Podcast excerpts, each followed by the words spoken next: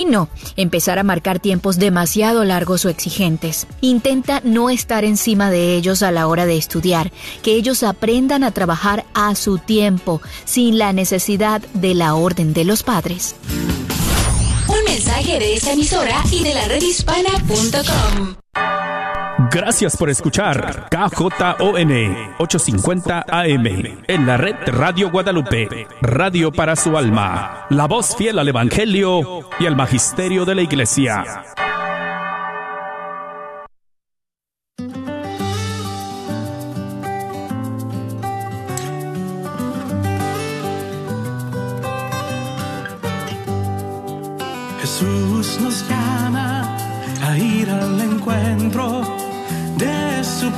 En todo lugar. Jesús nos llama a ser misioneros, llevando paz y caridad. Hoy es el tiempo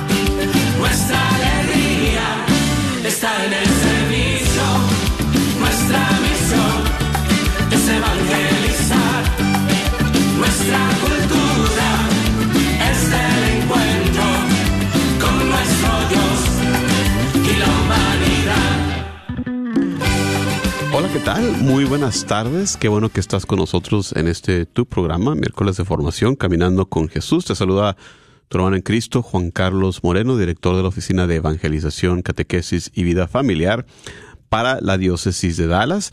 El día de hoy también nos acompaña en los controles. Patricia Vázquez. Muchísimas gracias, Patricia, por acompañarnos y a ustedes también en casita. Qué bueno que nos acompañan a través de los diferentes medios de que se escucha esta bendita onda de radio de, Guadalupe Radio. Eh, el día de hoy vamos a estar hablando de, seguir hablando de- del recorrido de Adviento que comenzamos la semana pasada. Nos quedamos más o menos a la mitad. Queremos ir eh, eh, de la mano de la liturgia, lo que la iglesia nos propone para para nuestra ah, formación, para nuestra evangelización, para nuestra reflexión de, este tiempo de espera, de este tiempo de prepararnos para recibir a nuestro Señor Jesucristo en esta su llegada, que, que para muchos teólogos nos dicen que no es solamente una, son dos, son tres, son múltiples llegadas, porque es recordando su llegada en la historia, nuestro Dios es un Dios de la historia que en determinado momento, en determinado lugar, se hace presente en la encarnación, eh, naciendo del seno de una familia, del seno de una madre, la, siempre Virgen María. También, eh, como vemos en las lecturas eh, de, esta, de este tiempo de Adviento, nos habla de su segunda venida en gloria al final de los tiempos, esa, ese tiempo escatológico del- de su regreso triunfal hacia el final de los tiempos. Pero también hay una venida a nuestro corazón el día de hoy y constantemente, cada vez que le decimos que sí, cada vez que nos convertimos. Así que eh, tenemos un Dios que siempre está tocando la puerta. Yo estoy a la puerta y, llamo, ¿no? Nos dicen las Sagradas Escrituras. Y entonces eh, nos preparamos para observar sobre todo es- este tiempo de, de su venida con este adviento. Así que vamos a dar comienzo, como lo hacemos siempre, con una breve oración, luego una reflexión del magisterio, para luego comenzar con el tema. Así que recordando que estamos siempre en presencia de Dios, nos disponemos a comenzar en nombre del Padre, del Hijo y del Espíritu Santo. Gracias Señor por tu amor y por tu misericordia con nosotros. Tú nos has llamado por nuestro nombre. Tú quieres que todos alcancemos la salvación y nos has dado tantos y tantos medios de gracia para poder alcanzarla. Sobre todo, nos has dado el don de tu Hijo, lo, lo has ofrecido uh, para nosotros Él lo ha sacrificado todo, se ha dado por completo cuerpo y alma en esa cruz por la cual nos ha alcanzado la salvación. Queremos darte gracias por esto y por todos los beneficios, por todas las gracias que nos has dado aún sin merecerlo, como nos decía San Pablo, aún estando en estado de enemistad con Dios. Dios nos ha salvado, Dios nos ha redimido. Queremos darte gracias, queremos siempre vivir con una actitud de gratitud, que es lo que a ti te agrada, de, de en, todas las cosas, en todo lo que sucede, darte las gracias, porque de alguna manera u otra estás ahí tú presente, Señor. Ayúdanos a, a recorrer ese tiempo de adviento de tu mano, guiados por el Espíritu Santo en esta preparación para que nuestro establo, para que el establo de nuestro corazón esté listo a recibir con alegría la venida de nuestro Señor Jesucristo, en, cuyo nombre rezamos el día de hoy. Pedimos en el nombre de Jesucristo nuestro Señor. Amén. Padre, Hijo, Espíritu Santo.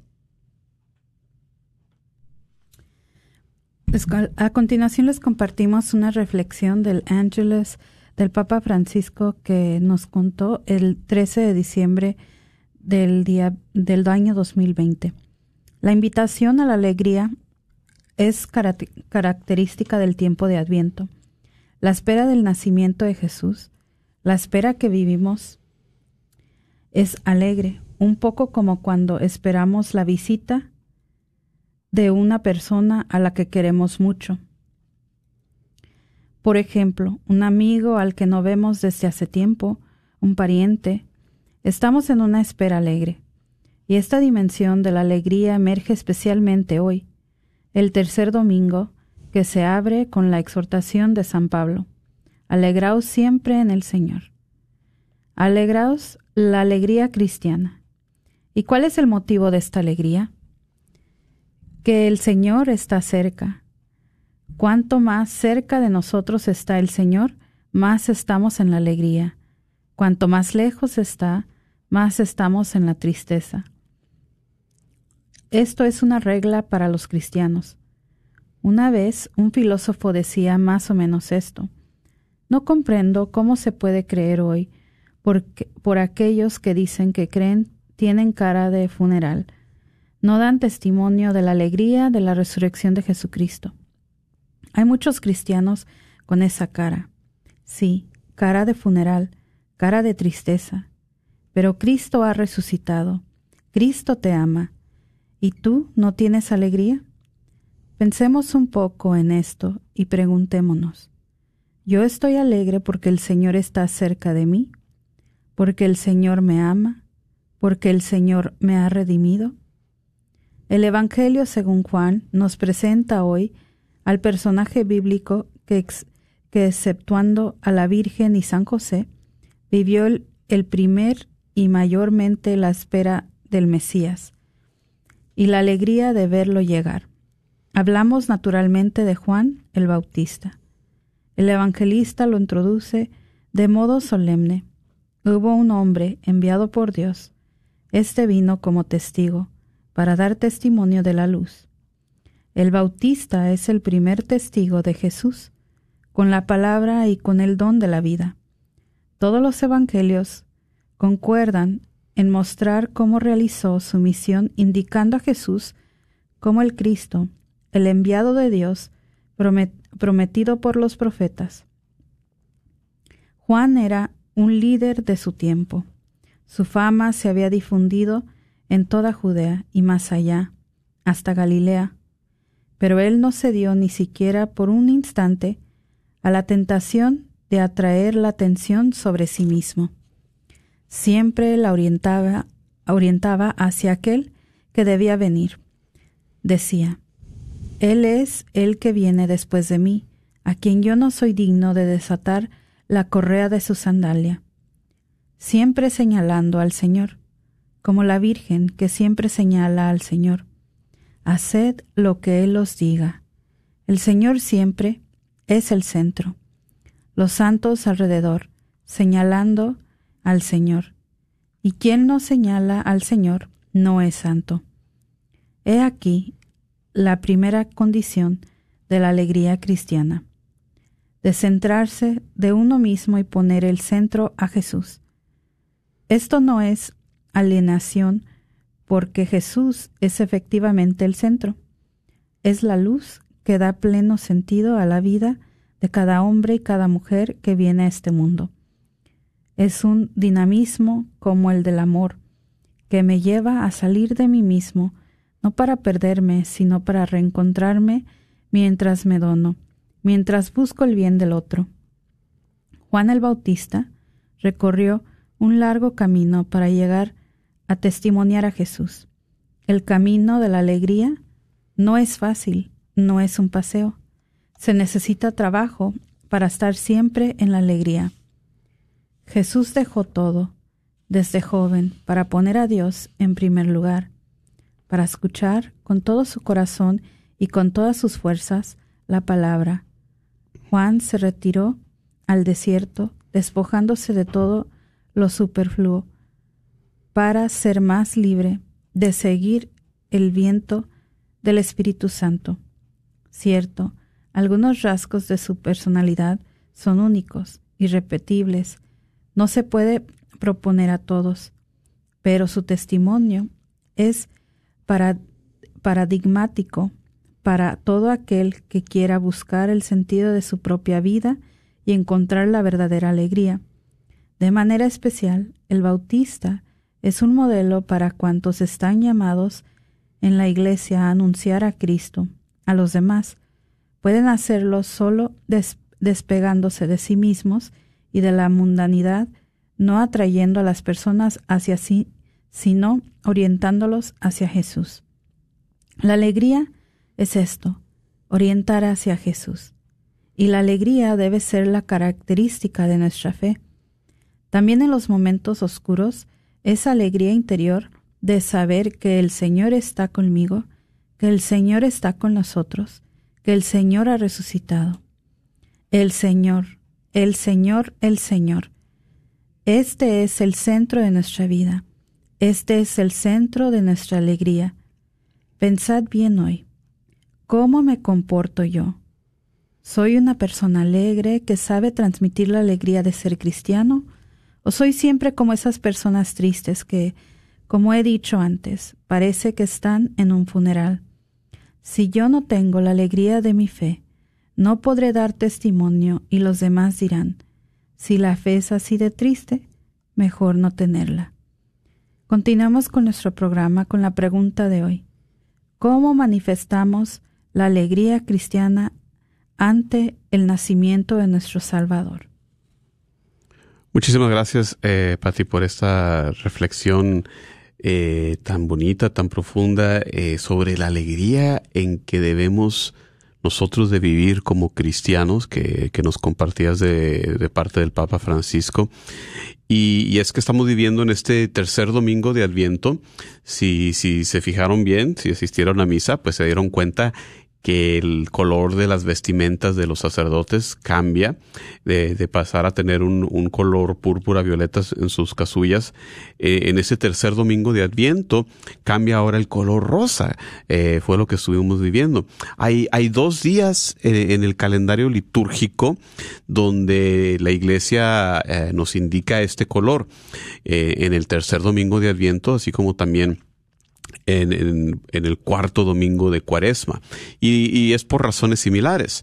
En este domingo de Adviento, la antífona de la misa nos dice, regocíjense siempre en el Señor, que, que viene también de las cartas de Pablo. Estén alegres en el Señor, regocíjense siempre en el Señor. Eh, nos habla de la alegría, del regocijo, de que estamos ya cerca de la Navidad. Y en la segunda ocasión en que estas vestimentas rosas ocurren es, en, como dijimos, en el cuarto domingo de Cuaresma, donde, donde eh, las palabras de, de, de, la de la misa nos dice eh, letare Jerusalén, que significa en latín alégrate Jerusalén, letare. Entonces se le conoce como letare, domingo de letare, y este como gaudete Domingo de Gaudete, por esas eh, palabras, esas palabras de la, de la, antífona de la misa, que nos llaman al regocijo, nos llaman a la, a la alegría. Y en esa alegría entonces eh, nos invita el Papa Francisco también por motivos teológicos, de cómo un cristiano no puede vivir en tristeza. ¿Por qué? Porque Jesús ha triunfado sobre la muerte, porque eh, Él ha resucitado, ha vencido al pecado, ha vencido a la muerte y nos apunta también a esa victoria que nos espera a nosotros. Estamos alegres porque Dios nos ama como manifestamos en la oración, Dios nos ama y ha mandado a su único Hijo a salvarnos. Entonces, por eso la pregunta para nosotros el día de hoy, ¿cómo manifestamos la alegría ante la venida de nuestro Salvador? Y, una alegría que, que sea sincera, que no necesita eh, de, de farmacéuticos, no necesita de alcohol, no necesita de, de, droga alguna, es una alegría que viene del corazón. La alegría cristiana, hermanos y hermanas, es una actitud que es posible incluso ante las vicisitudes, incluso ante las cosas malas que ocurren ante nuestro alrededor, porque no es un sentimiento como cualquier otro sentimiento, es una actitud del corazón que está orientado hacia Dios y como nos decía el Papa Francisco en la reflexión que nos leyó Patti, eh, el corazón cristiano está alegre porque está cerca de Dios, porque está eh, viviendo, compartiendo de esa gracia. Eh, nosotros al estar cerca de Dios, estamos alegres y mientras más uno se aleja, pues cae uno entonces en esa tristeza porque se ve uno afectado entonces más por las cosas del mundo que, que por las cosas de Dios. Entonces, en eso estamos, en ese tercer domingo de Adviento, esto lo, lo manifestamos en la liturgia, lo manifiesta nuestra fe. Y vamos a ver qué nos decía las lecturas de este pasado tercer domingo de Adviento que acabamos de celebrar y, y luego cerramos con una, un vistazo a lo que vamos a ver en este cuarto domingo de Adviento. Y les recordamos, como siempre, que estamos esperando su perspectiva, su reflexión, que también ustedes nos compartan cómo manifiestan ustedes su alegría eh, viviendo su fe ante la llegada de nuestro Salvador al 1-800-701-0373, 1-800-701-0373. Nos dice eh, la iglesia nos, nos propone en el tercer domingo que acabamos de considerar del profeta Isaías en la primera lectura.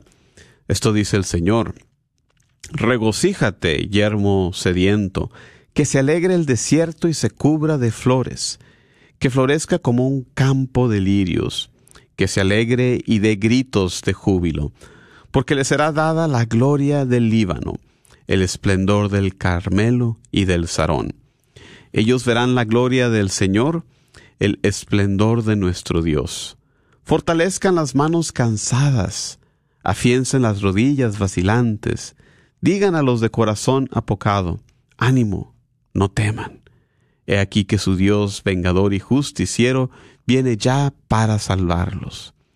Se iluminarán entonces los ojos de los ciegos, y los oídos de los sordos se abrirán Saltará como un venado el cojo, y la lengua del mudo cantará.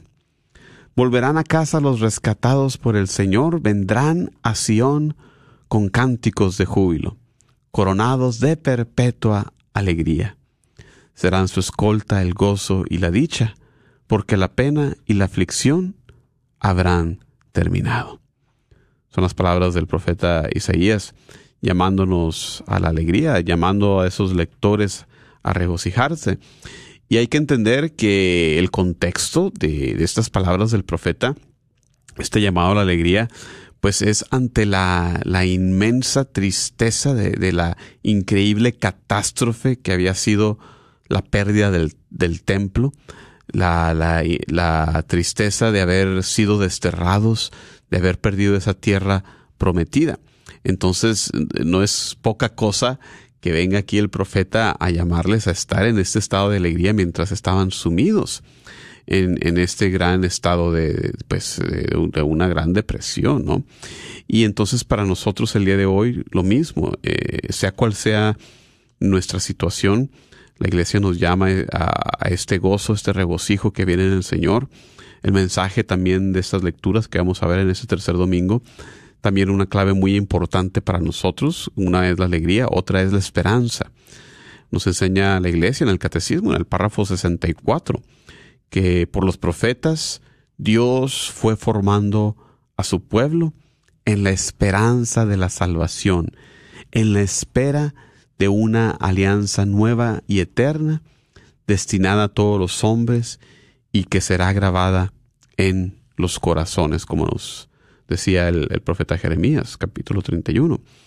Y esto es precisamente lo que hace Isaías, nos da palabras de aliento para los que nos encontramos en el desaliento de la pobreza, de la enfermedad, a los que estamos debilitados por los vicios, por el peso de nuestros pecados. Veamos las palabras de Isaías, sean fuertes, no teman. Ahí está nuestro Dios, Él mismo viene a salvarnos. Las señales que, que acompañarían la llegada de la venida del Mesías, el Salvador de Israel, nos las describe el profeta. Serían esas señales que se abrirían los ojos de los ciegos, se destaparían los oídos de los sordos, el tullido saltaría como una sierva, como un venado, perdón, y la lengua de los mudos gritaría de júbilo. Y todo esto se cumple, como sabemos, maravillosamente en Jesús, que sabemos sana a los ciegos, a los sordos, a los mudos, al inválido le dice levántate, toma tu camilla y vete.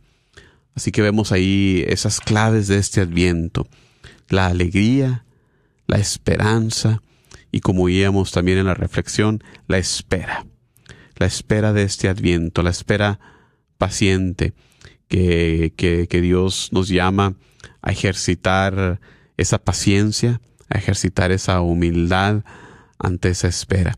Y muchas veces nosotros así hemos experimentado esperas en, nuestros, en nuestra vida cotidiana, ¿no? Como decía el Papa Francisco, la venida de, de un ser querido o, o, papás y mamás. Ustedes saben lo, lo, que es la espera de por varios meses, ¿no? Por cinco, cuatro meses o seis meses, eh, cuando uno se entera de, de la venida próxima de, de, un bebé, pues está ahí siempre la, eh, la ansia con gozo, ¿no? Un poco de, de miedo, ¿verdad? Si es la primera vez, pero está ahí ese elemento de espera que nos llama a la iglesia hoy a practicar en este tiempo de Adviento. Así que están esas claves que empezamos a ver. La alegría, la, el gozo, la espera eh, ante la venida de nuestro Salvador y como dijimos también la esperanza.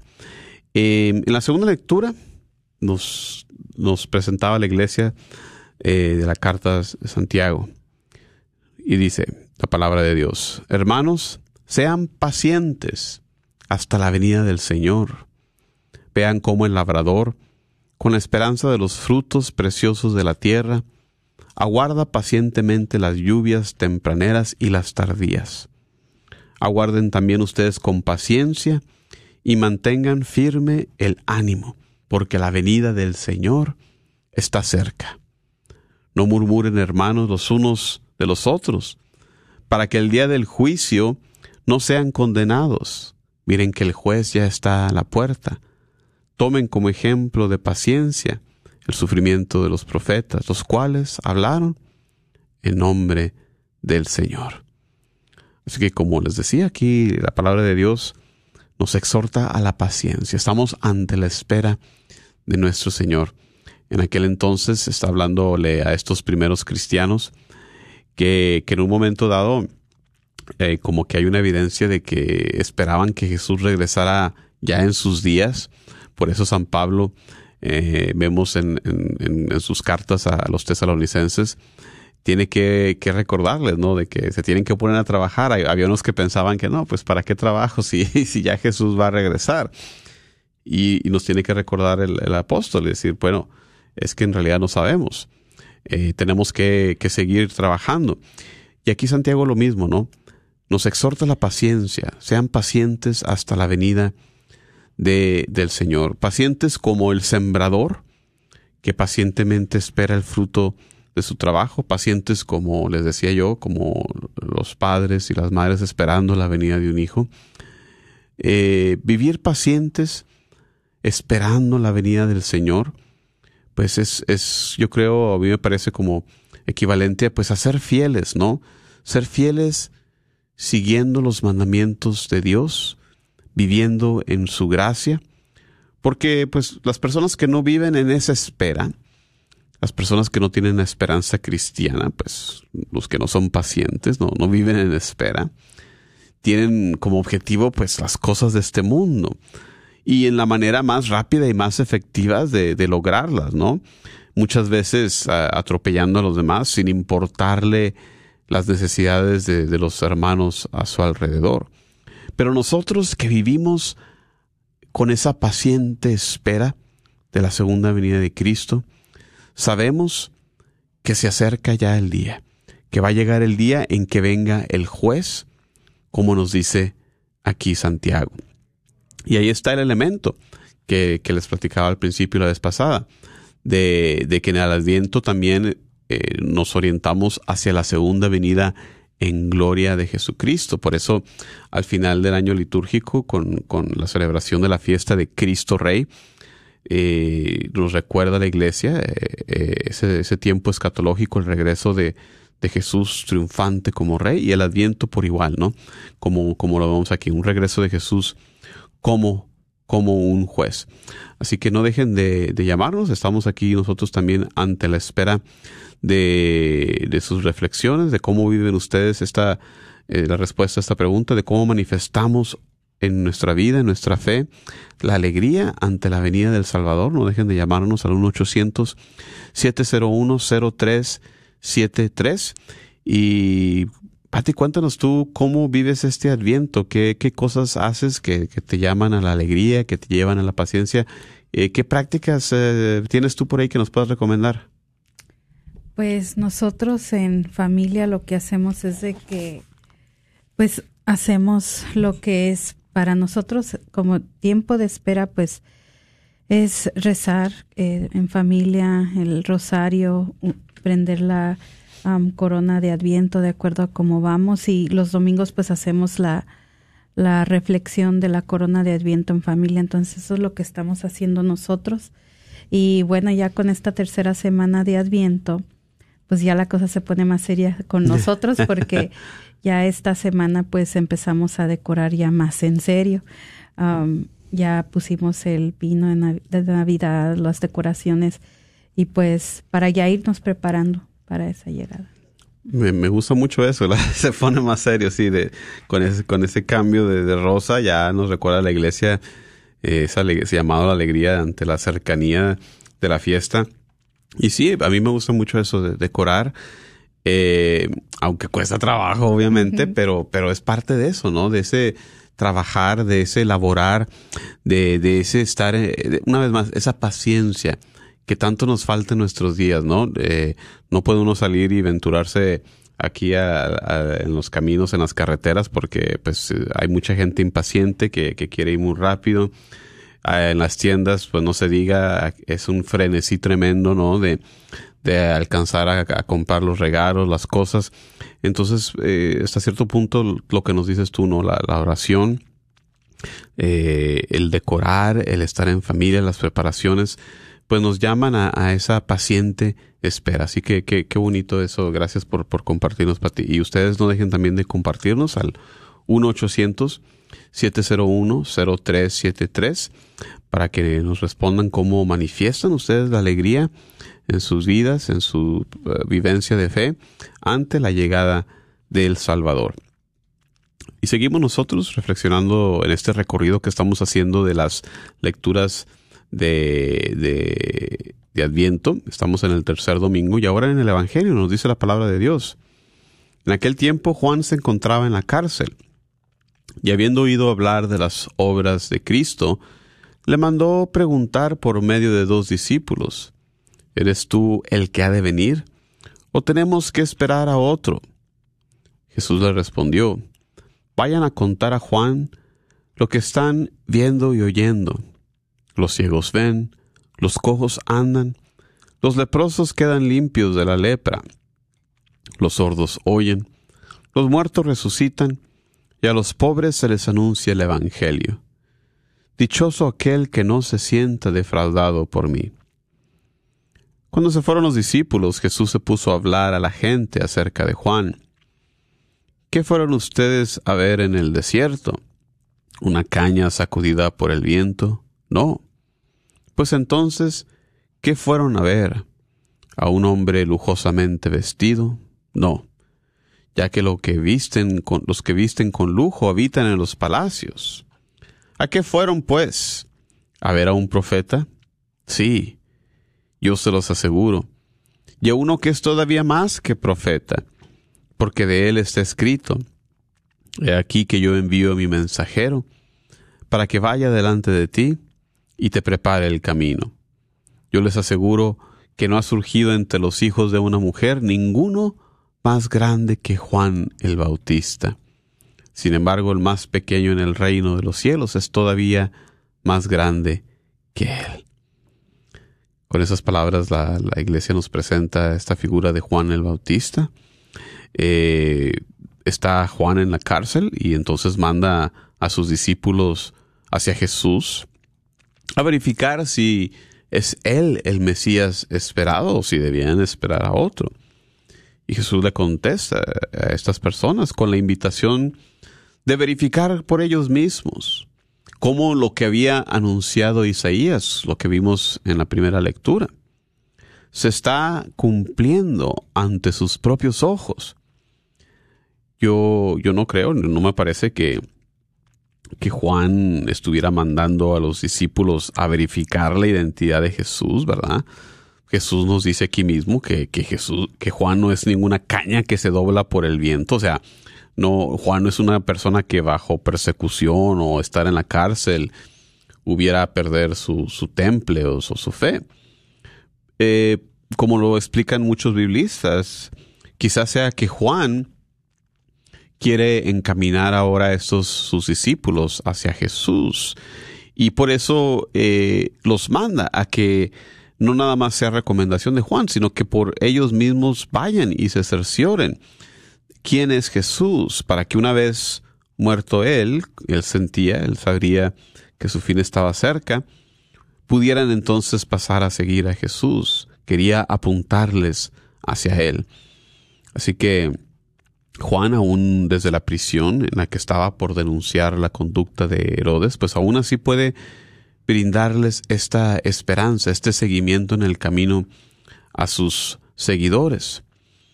Y, cerrando esta, eh, esta reflexión de, este tercer domingo de, Adviento, una vez más, una de las claves es, la esperanza. Estamos llamados, la iglesia nos llama a cultivar la virtud de la esperanza. Esta esperanza que, como nos dice, eh, como nos escribía el Papa emérito Benedicto XVI en su encíclica Spe Salvi, que les recomiendo mucho, él nos dice que la esperanza es equivalente a la fe. Papa Benedicto escribía, en la esperanza somos salvados. Se nos ofrece la salvación, continúa Benedicto, en el sentido de que se nos ha dado la esperanza, una esperanza fiable, gracias a la cual podamos afrontar nuestro presente. El presente, aunque sea un presente fatigoso, se puede vivir y aceptar si lleva hacia una meta si podemos estar seguros de esta meta y si esta meta es tan grande que justifique el esfuerzo del camino. En la Navidad celebramos la esperanza que la encarnación nos da. Dios está con nosotros. Dios ha venido a salvarnos del pecado. En Cristo hay esperanza. Por eso, una vez más, debemos de estar alegres, incluso ante cualquier dificultad. Esta esperanza nos da la fuerza de enfrentarlo todo. Así que, eh, pues en este adviento está, ese llamado a seguir preparándonos en oración para celebrar la venida de Jesús, que es nuestra esperanza y salvación.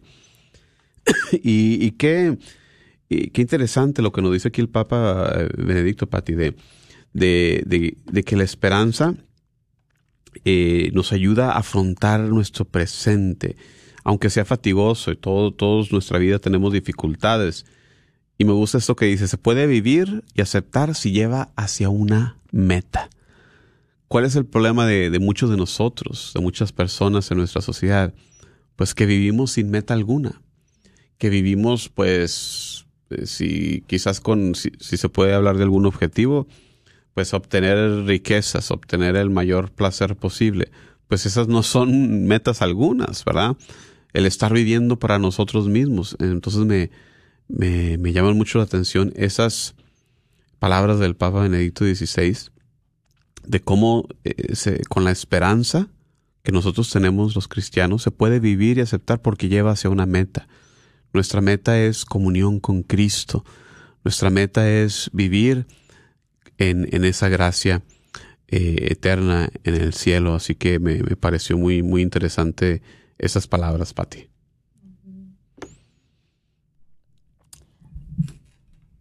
Sí, está muy interesante lo que dices, porque es cierto, quien no tiene esperanza entonces ya no tiene pues eh, futuro, ¿verdad? Ya no tiene por qué vivir y, y es muy importante pedirle a Dios, especialmente en este tiempo eh, tan bonito, quizás te cambie un poquito el tema, pero se me viene a la mente muchas personas que en vez de ver el tiempo, la época que se acerca, que es la Navidad, como un tiempo triste, entonces eh, hay que recordar, ¿verdad?, que nuestra esperanza debe siempre estar puesta en Jesús y que la temporada sí, eh, a veces van a faltar familiares o personas que eh, quisiéramos que ya estuvieran todavía con nosotros, pero no olvidar, ¿verdad?, que la meta es Jesús y la razón por nuestra alegría es Jesús. Entonces, eso nos debe de, consolar, de, de saber de que, pues ellos ya quizás están en su, en su premio eterno con Él.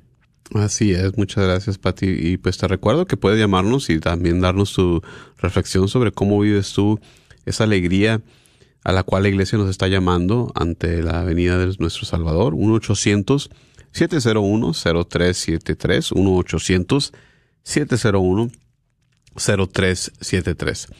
Y, pues pasando ya al, cuarto domingo de Adviento, que hoy es eh, miércoles, nos vamos a, a disponer a celebrar unos cuantos días.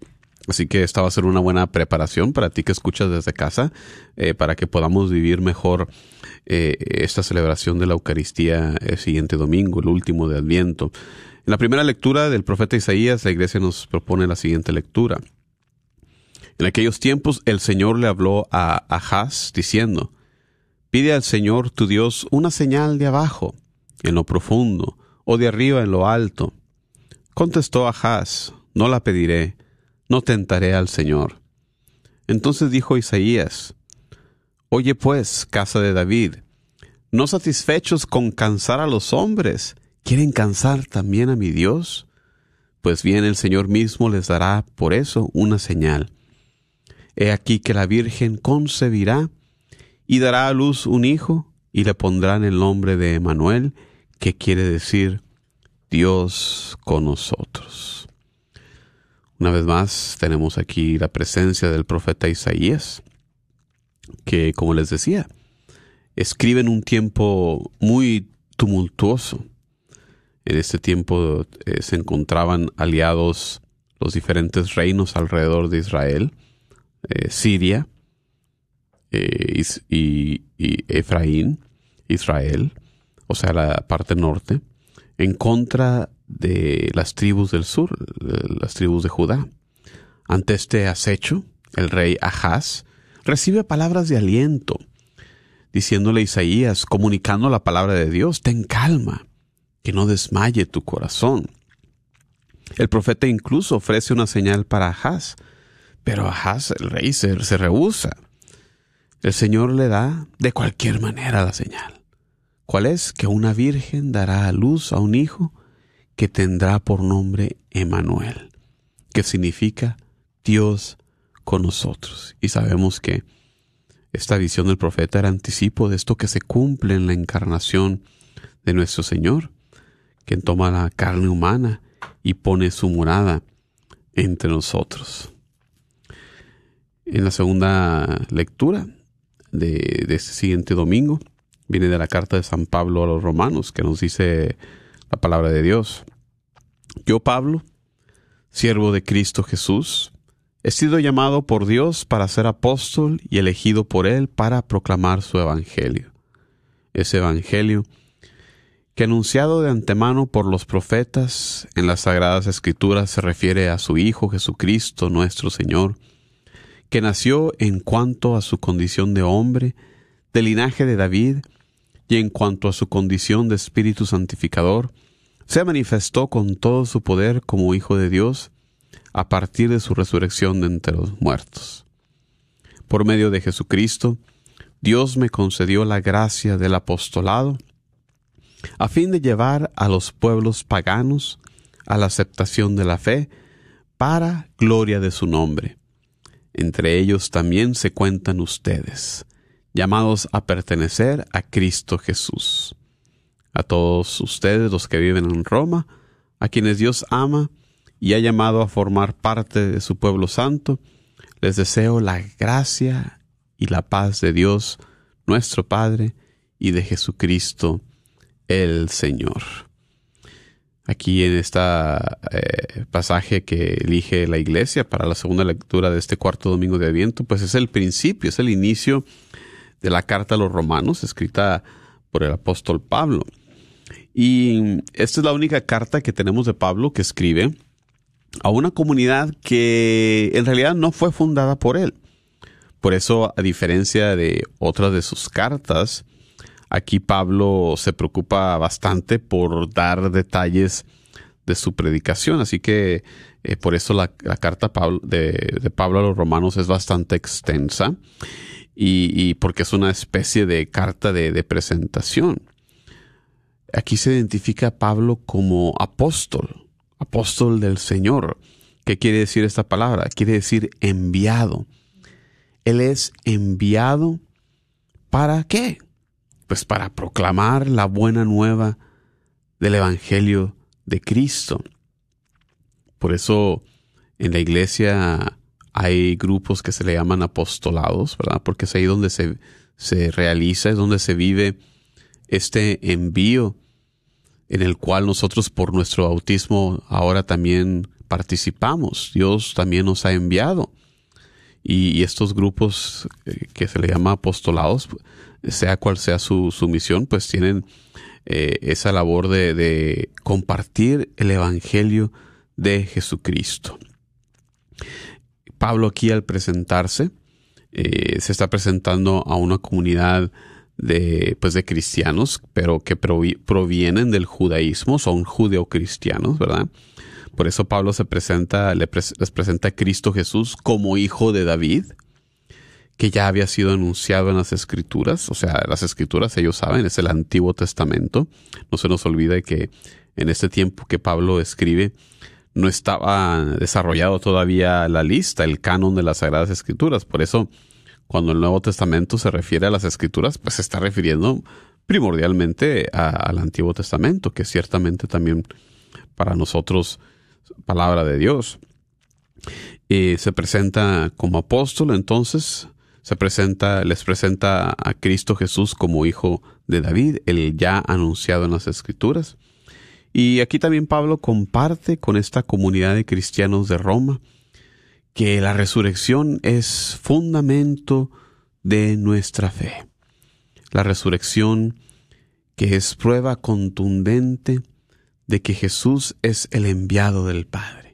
La, resurrección le pone, como podríamos decir, ese sello de aprobación del Padre a la obra de su Hijo Jesucristo enviado, como nos dice San Pablo, con poder. Y, por el bautismo, pues Jesucristo nos da esa gracia a nosotros, los cristianos, de poder ser con Pablo enviados, poder ser apóstoles del Evangelio. Todos tenemos, e, estamos unidos a esa labor. Una de las gracias del Concilio Vaticano II, de las enseñanzas de la Iglesia a través de los padres del Concilio Vaticano II es precisamente de recordarnos eso, de que la labor de evangelizar no nada más es de los sacerdotes, no nada más es de los consagrados, de las monjitas, de otras cosas, no, de todos los bautizados. El llamado a la santificación es, un, es universal. Todos y cada uno de nosotros estamos llamados a la santificación y por nuestro bautismo participamos de esa triple misión de Jesucristo como sacerdote, profeta y rey. Y, esa es otra razón para estar contentos. Hablábamos de la alegría. pues este llamado, esta, este vertimiento de to- todo tipo de gracia, otra razón para estar contentos en estos días. La razón de nuestra alegría es Jesucristo. La razón de nuestra alegría es la resurrección, con la cual Jesús nos salva, nos abre la posibilidad de la salvación. Solamente falta nuestro sí. Solamente falta el entregarnos, el, el abrazar esta propuesta de Dios con la cual nos abre las puertas del cielo. Así que es- este es el momento.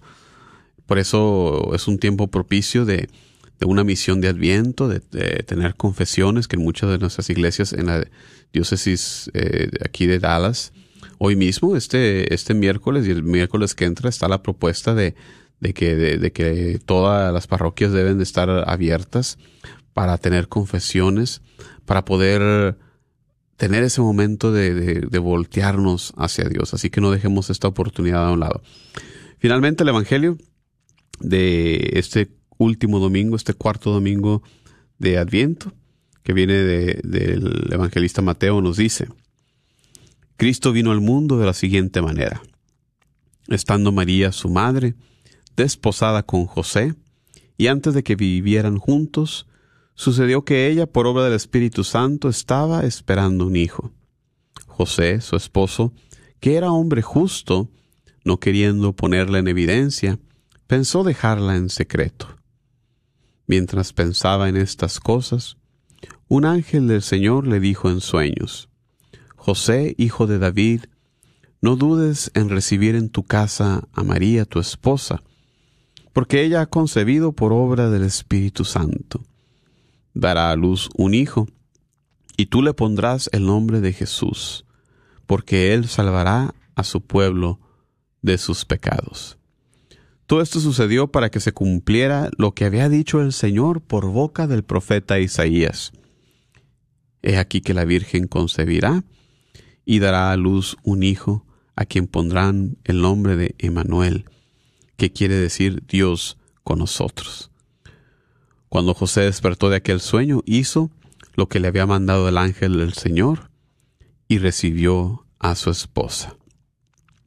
Mis hermanos y hermanas, pues, eh, hay que recordar que usualmente, y definitivamente este último domingo de Adviento es el caso, usualmente pongan atención a las lecturas, porque es muy frecuente el caso que la primera lectura siempre va conectada, casi siempre, usualmente va conectada con el Evangelio. Así que aquí en la primera lectura veamos esa profecía, ese vaticinio del profeta Isaías, que se ve cumplido y lo menciona aquí el evangelista Mateo. De que la Virgen concebirá y dará a luz un hijo y le dará por nombre Emanuel. No le pone el nombre de Emanuel, es simbólico Dios con nosotros porque Jesús es verdadero Dios y verdadero, nombre, verdadero hombre. Su nombre es Jesús, que significa Dios salva, porque Él viene a salvar a su pueblo. Así que aquí en este último domingo de Adviento vemos eh, también el, personaje de- del justo, de José, eh, el padre adoptivo de Jesús, que aunque la ley le, hubiera permitido el, acusar a, María, pues aquí con, con, esta revelación que tiene, resuelve hacerlo más bien, eh, él, tenía pensado hacerlo en privado para no afectarla, para que no su- sufriera consecuencias mayores. Y le comunica entonces el ángel el plan de Dios para este niño que sería el Mesías tan anhelado, que traería la presencia de Dios en su pueblo.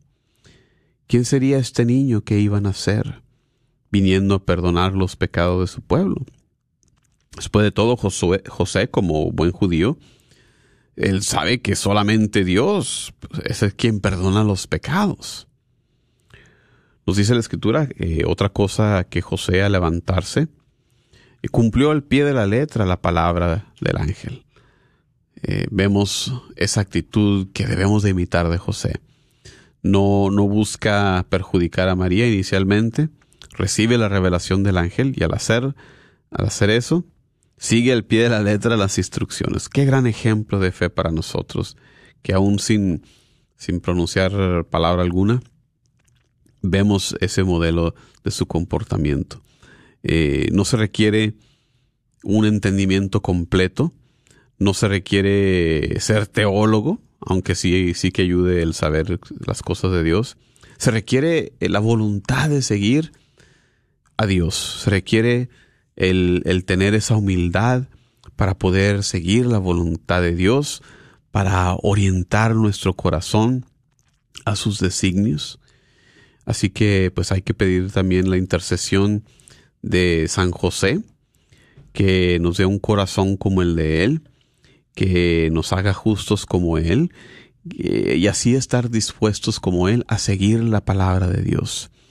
Así que con este cuarto domingo de Adviento, pues llega, va a llegar a su fin eh, nuestro periodo de, preparación para la llegada de este divino niño.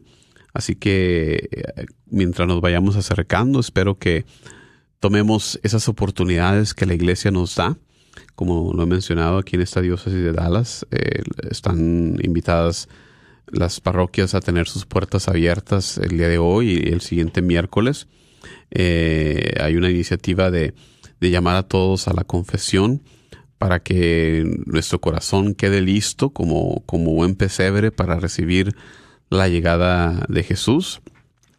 La iglesia nos da también esa, en esas prácticas de religiosidad popular, eh, en, llegando a la novena de preparación, pues vamos a tener lo, que le llamamos los hispanos de origen mexicano las posadas y, y tantas y tantas oportunidades que vamos a tener para, para nosotros seguir esta preparación y, vivir con alegría la, la, venida de nuestro Salvador. Así que no dejemos pasar, eh, aún hay tiempo para seguir preparándonos. Si hemos estado ocupados, si, las ocupaciones del trabajo, de la familia, nos han tenido atareados, pues estamos todavía en buen momento. Estamos ahorita viviendo la, tercera semana, nos queda eh, lo, que, resta de esta semana y la siguiente. Y, siempre hay tiempo, eh, mientras haya vida y esperanza. Y eh, la esperanza es una de esas claves que les recuerdo como resumen del programa que estamos viviendo en el Adviento, en esa clave de la paciencia, de la paciente espera, en la clave de la esperanza y también en la clave de esa alegría porque no tenemos otra manera de vivir nosotros los cristianos.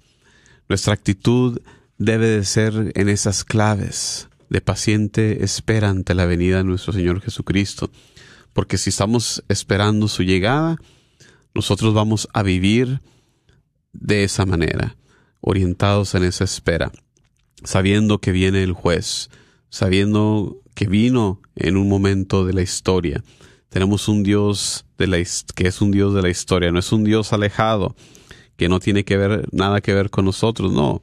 Eso pensaban los romanos, eso pensaban otras culturas, no.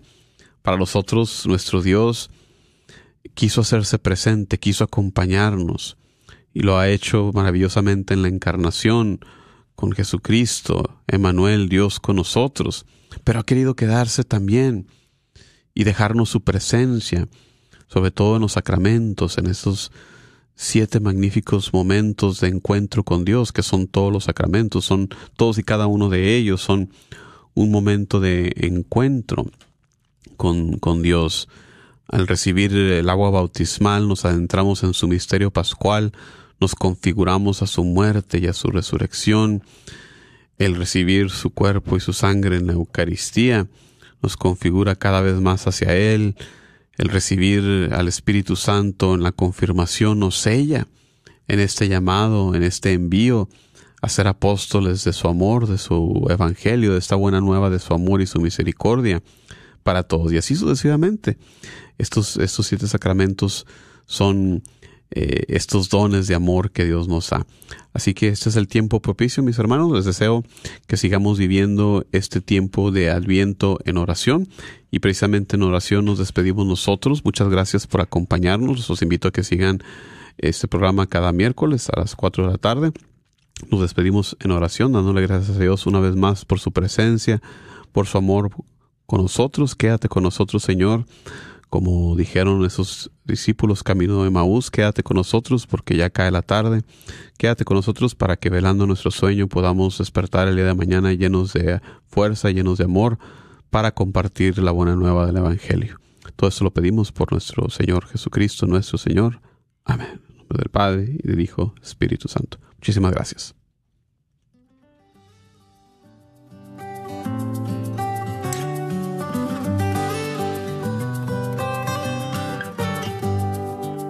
Jesús nos llama a ir al encuentro de su pueblo en todo lugar. Jesús nos llama a ser misioneros, llevando paz y caridad. Hoy es el tiempo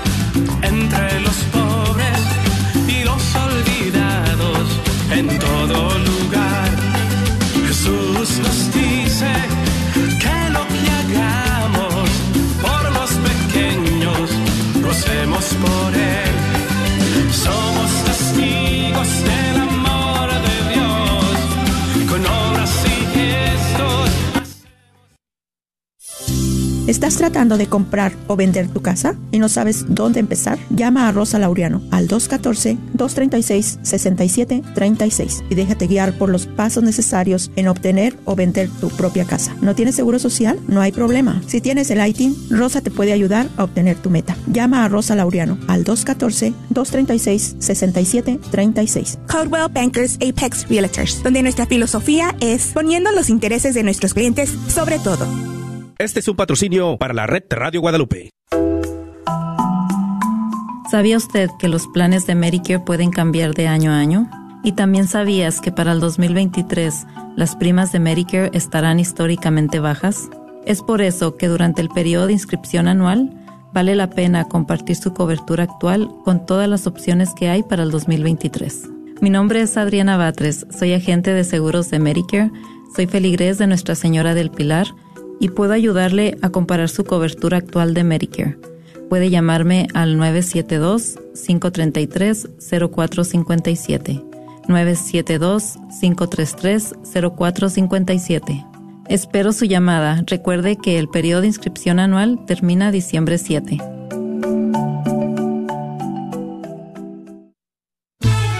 Carnicería y Taquería Don Cuco te invita a visitar su nueva tienda localizada en el 1518 Northwest Highway en Garland. Así es, Carnicería y Taquería Don Cuco, número 3. Ya está abierta en Garland. ¿No vives en Garland? No hay problema. Visita su local en Fay en el 2465 Interstate 30 West entre Rockville y Roy City. Recuerda que en Don Cuco Meat Market encontrarás todo lo que necesitas para hacer tus platillos favoritos como en tu rancho. Los esperamos. Hola, soy Dr. Peralta, quiropráctico. Si usted sufre de dolores de artritis o musculares como dolores de coyunturas en el cuello, espalda o cintura, también inflamación en los hombros, manos, rodillas y pies, háblenos al 214-942-3700. 214-942-3700. Recuerde, también atendemos cualquier accidente de auto o de trabajo. 214-942-3700. Este es su patrocinio para la red de Radio Guadalupe.